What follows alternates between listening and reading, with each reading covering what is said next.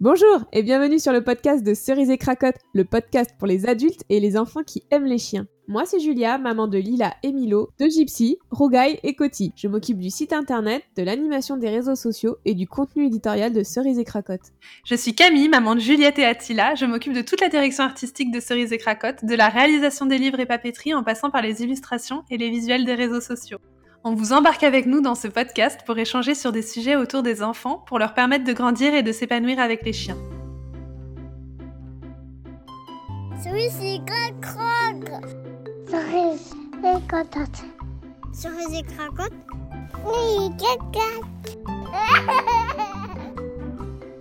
Bonjour Camille Hello Julia, ça va? Et bienvenue à tous dans notre podcast. Oui, ça va très très bien. Aujourd'hui, on va aborder un sujet euh, vraiment super passionnant. Et, euh, et, je suis très contente parce que toi, euh, tu ne le connais pas en détail. Et du coup, ça va te permettre de me poser des questions que peut-être les auditeurs se posent aussi. Alors Camille, est-ce que tu peux nous dire le sujet qu'on va aborder aujourd'hui? On va parler des signaux d'apaisement? Ah oui, c'est ça J'ai cru que tu n'allais pas savoir. Donc on va parler euh, des signaux d'apaisement, mais aussi des signaux de communication, parce qu'il n'y a pas que des signaux d'apaisement. Et donc euh, on, va commencer un petit peu avec ce mot apaisement, parce que toi, euh, tu, te, posais un petit peu la question tout à l'heure. tu te demandais un petit peu ce que c'était que les signaux d'apaisement. Tout à fait. Donc t'as jamais entendu parler de communication ou d'apaisement chez le chien? Euh, Non. Bah euh, j'ai vu euh, en, diagonale un peu sur ton compte Danse avec ton chien, enfin que t'en parles souvent, donc je me doute que c'est quelque chose d'important. Mais j'ai pas j'ai pas plus approfondi que ça, donc non, je sais pas forcément. Ok, alors euh, je suis très très contente aujourd'hui de pouvoir euh, te, donner un petit peu de détails là-dessus. Et on va commencer juste, euh, est-ce que tu peux nous raconter un petit peu comment ça se passe avec Attila quand, quand elle se promène avec toi donc dans la rue, étant donné que tu ne l'attaches pas, c'est génial parce qu'il n'y a pas en fait cette, cet accessoire qui fausse vachement la communication entre les chiens qui est la laisse, même si normalement bon c'est interdit d'avoir son chien en liberté sur la voie publique, Attila est un chien tellement exceptionnel que tu peux te le permettre. Mais euh, est-ce que tu peux nous expliquer comment ça se passe euh, quand euh, Attila croise d'autres chiens, un petit peu ce que toi tu, tu observes? Oui, alors je veux juste faire une petite parenthèse, c'est que Attila, elle est tout le temps en liberté quand effectivement je l'amène faire ses besoins à l'extérieur parce que j'habite dans un quartier qui est assez calme.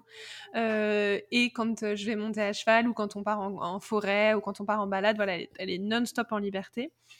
En revanche, si je suis amenée à aller me balader en ville, euh, là je l'attache quand même. Parce que euh, même ne serait-ce que pour euh, même si c'est un tout petit chien je, peux croiser des gens qui, en ont peur et je sais que ça rassure les gens de voir les chiens en laisse. Donc donc voilà. Même si elle irait pas pas les voir mais mais voilà. Mais bon c'est vrai qu'on va dire qu'elle est 80% du temps en liberté voire 90%. Alors effectivement, la laisse c'est complètement différent parce que en laisse, elle devient, enfin, elle, a, deux fois plus peur. En revanche, euh, quand elle est en liberté, bah, en fait, si c'est un chien de sa taille, elle va s'en approcher, le sentir, lui tourner autour, et puis si bon, il y a un bon feeling, euh, ils peuvent jouer euh, deux minutes, mais ça durera pas beaucoup plus longtemps parce que c'est pas un chien très sociable. en revanche, si c'est un chien qui est plus grand, ne serait-ce que d'un tout petit peu, ou qui est dominant, ou qui est un peu impressionnant, euh, alors elle part, euh, mais euh, elle part, elle peut partir facilement à 20 mètres du chien pour le contourner, pour surtout pas s'en approcher. Et si elle sent que le chien lui lui porte de l'attention, quelle qu'elle soit, il y a une petite crête ridicule mais toute mignonne qui se pointe sur son dos. Elle montre un peu les de Attila. Voilà. elle montre un peu les dents, elle le regarde avec un, regard un peu, un peu, ouais, un peu impressionnant, enfin, dans toute relativité bien sûr, mais euh, voilà, euh, et, et, elle part et euh, elle peut être amenée à avoir des, à, à, crier en fait. C'est très étrange parce que c'est un chien, mais elle peut être amenée à crier quand quand elle a vraiment peur et que le chien s'approche quoi. Mais en tout cas, elle, elle ira jamais d'elle-même. Ah si, il y a un truc quand même, c'est que quand elle a, quand il y a un chien qui lui fait vraiment peur, elle va d'elle-même, comment dire, elle va d'elle-même grogner en fait. Elle va, elle va le regarder, elle va grogner, elle va pas pour autant aller vers lui, mais elle va grogner direct, quoi. et, et, et, se tenir à l'écart. Et si par contre le chien approche, là, elle grogne. Mais bon, par contre, elle attaquera jamais, quoi. Enfin, en tout cas, elle l'a pas fait pour Donc, le, le, truc qui est super génial, c'est que Attila est hyper codée. Ça veut dire qu'elle émet énormément de signaux d'apaisement, de communication. Elle est hyper claire avec les chiens qu'elle rencontre en balade. Et le truc assez cool, c'est que toi, tu, tu l'observes quand même beaucoup, même si tu n'as pas conscience euh, que ce sont ce, ce qu'elle fait, c'est des signaux d'apaisement. Euh, t'es quand même euh, super focus sur ta chienne et t'observes vraiment euh, beaucoup sa façon de communiquer et ça, je trouve, je trouve incroyable parce que tout, le monde prend pas le temps de regarder vraiment et, et, beaucoup de gens en fait interprètent, surinterprètent vraiment ce qui se passe entre entre les deux chiens quand il y a de la communication. Alors tout simplement, il faut savoir juste que le chien, c'est un animal pacifique de nature et, et, normalement, la maman, elle apprend au chiot euh, tout plein de signaux pour, euh, pour bah, dire qu'on on on est, on vient de, de manière pacifique et puis qu'on veut une interaction cool ou pas du tout d'interaction. En l'occurrence, ta chienne, j'ai l'impression qu'elle est plutôt dans, dans pas trop d'interaction euh, ou juste se sentir le bout du nez vite fait si t'es enfin si le chien est à sa taille mais voilà sans, sans plus quoi.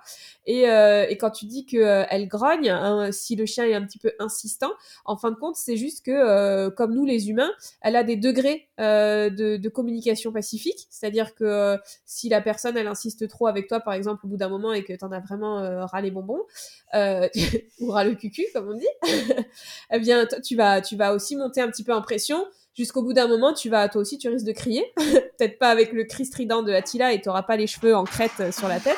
mais euh, à l'intérieur, tu vas bouillir et, euh, et, ça sera à peu près la même chose. Et du coup, en fait, les signaux d'apaisement, c'est des signaux que les chiens, ils émettent pour s'apaiser eux-mêmes, mais surtout pour dire au chien qui est en face, OK, donc on est tous les deux en liberté, tu vois, on se croise, ou on est tous les deux en laisse, on se croise. Moi, j'ai pas envie d'embrouille je viens, je viens, euh, je, viens juste avec ma maîtresse me promener. C'est pas du tout euh, dans le but de, de, de, me fighter avec toi. Et du coup, les signaux, ça va être euh, le chien qui se, qui se rigidifie un petit peu quand il y a de, la pression, quand il y a du stress, quand, quand il sait pas trop ce qu'il va y avoir en face.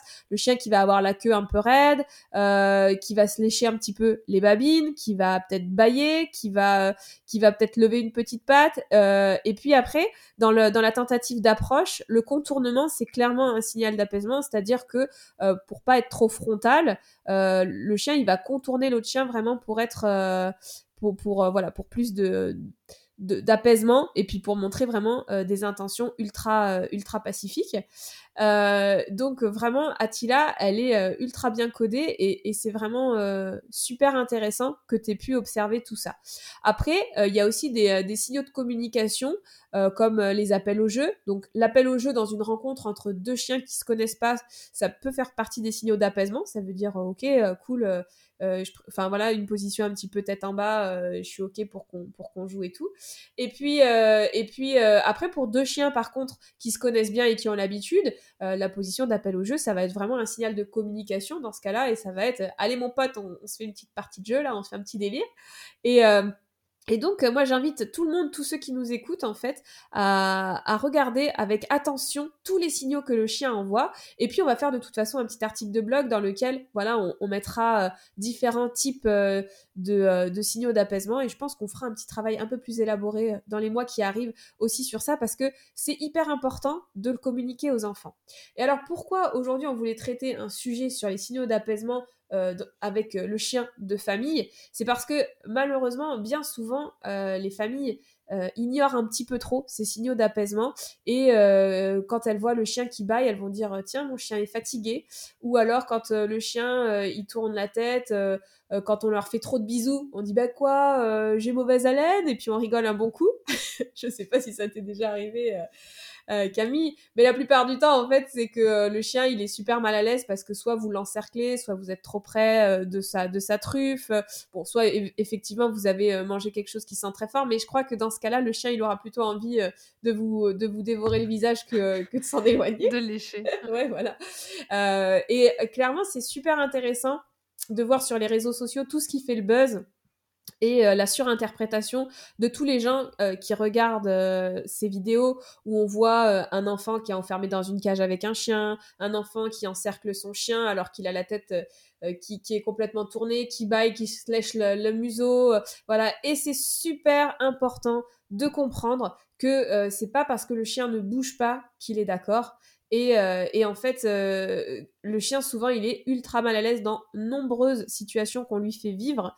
Et, si aujourd'hui on vous parle de ça, c'est parce que vraiment, ça serait euh, super cool bah, que vous en preniez conscience si vous si vous connaissez pas. Et puis, alors, c'est absolument pas grave de pas connaître, mais c'est super important d'en prendre conscience. Et par contre, c'est super important de l'expliquer aux enfants et d'apprendre aux enfants à observer le chien.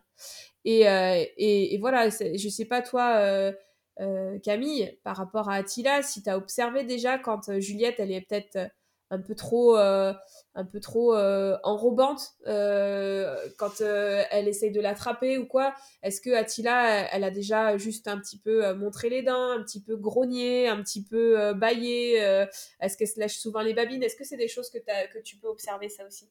Non, oui, moi, ma chienne, elle est plutôt amenée à, à grogner.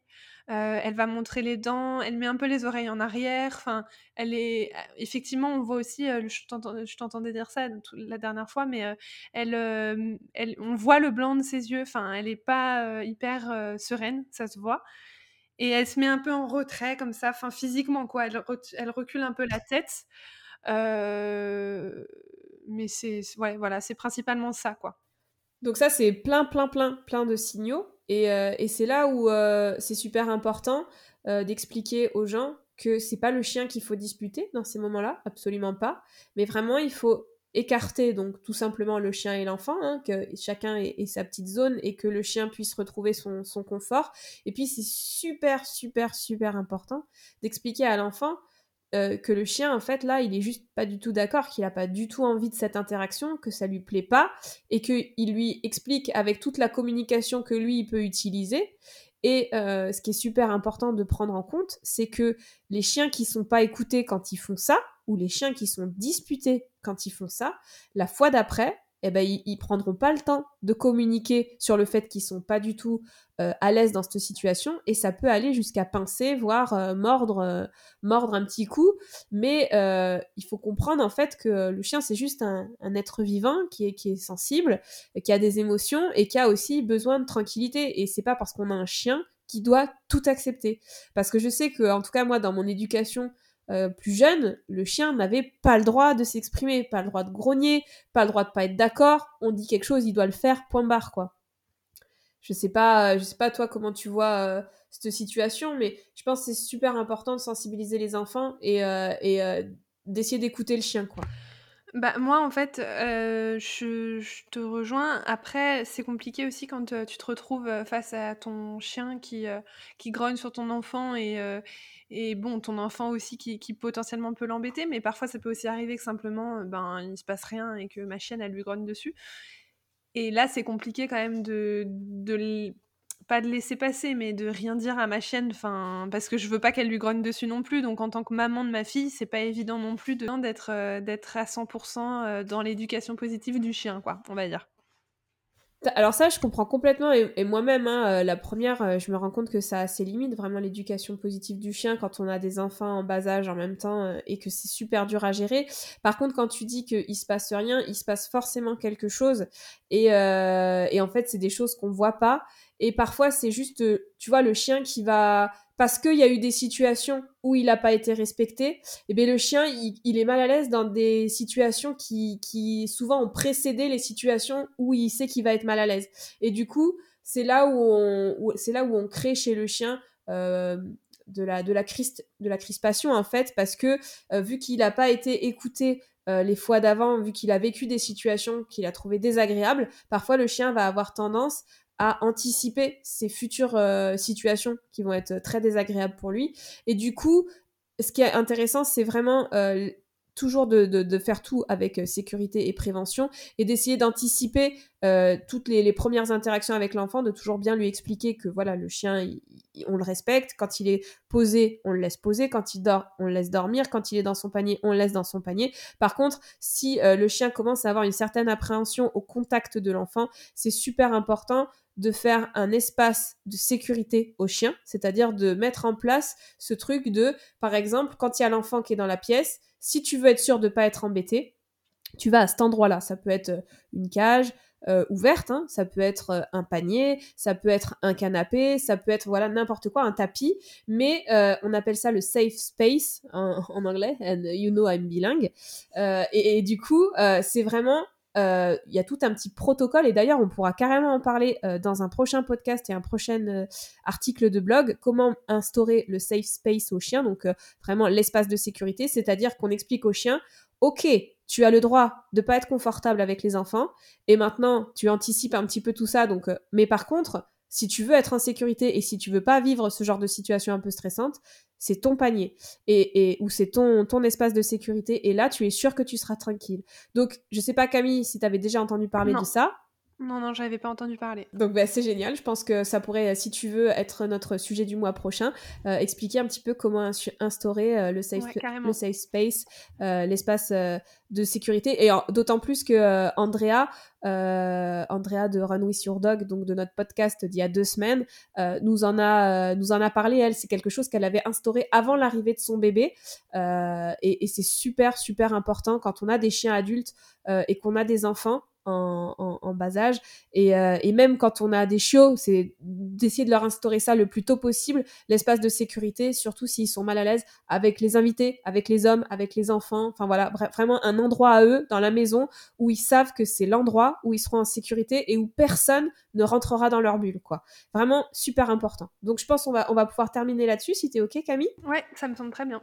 Mais euh, justement, juste pour revenir à... Mais ça sera le sujet de, du, du prochain, du coup, mais euh, je suis curieuse de savoir comment euh, tu euh, fais pour que l'enfant n'aille pas dans le panier du chien. Mais bon, ce sera le sujet de la prochaine fois. Alors oui, voilà, voilà, le safe space, c'est après c'est à l'adulte, ouais, de, de, le sécuriser aussi. Mais euh, peut-être qu'on fera intervenir une, une, personne qui est très spécialisée dans, dans ce, dans ce domaine-là. Et, et, voilà, on va vous faire la surprise de tout ça peut-être. Voilà. Super. En tout cas, merci beaucoup d'avoir écouté cette, euh, cet épisode de podcast. c'est toujours un plaisir pour moi d'échanger avec Camille parce que vous voyez qu'on a vraiment deux visions complètement différentes. Pourtant, on est deux mamans euh, avec des chiens. Et on espère vraiment que ça va vous aider, vous aussi, ben, à déculpabiliser et puis à trouver des solutions à tous vos petits problèmes. Voilà. Yes, merci beaucoup. Salut Camille. Salut, à la prochaine. Merci beaucoup d'avoir écouté cet épisode, on espère vraiment qu'il vous aura plu. Pour soutenir le podcast, vous pouvez le noter, le partager, le commenter sur votre plateforme d'écoute comme Apple Podcast par exemple. N'hésitez pas à nous rejoindre sur Instagram et Facebook et on vous dit à très bientôt. À bientôt. ah ce rire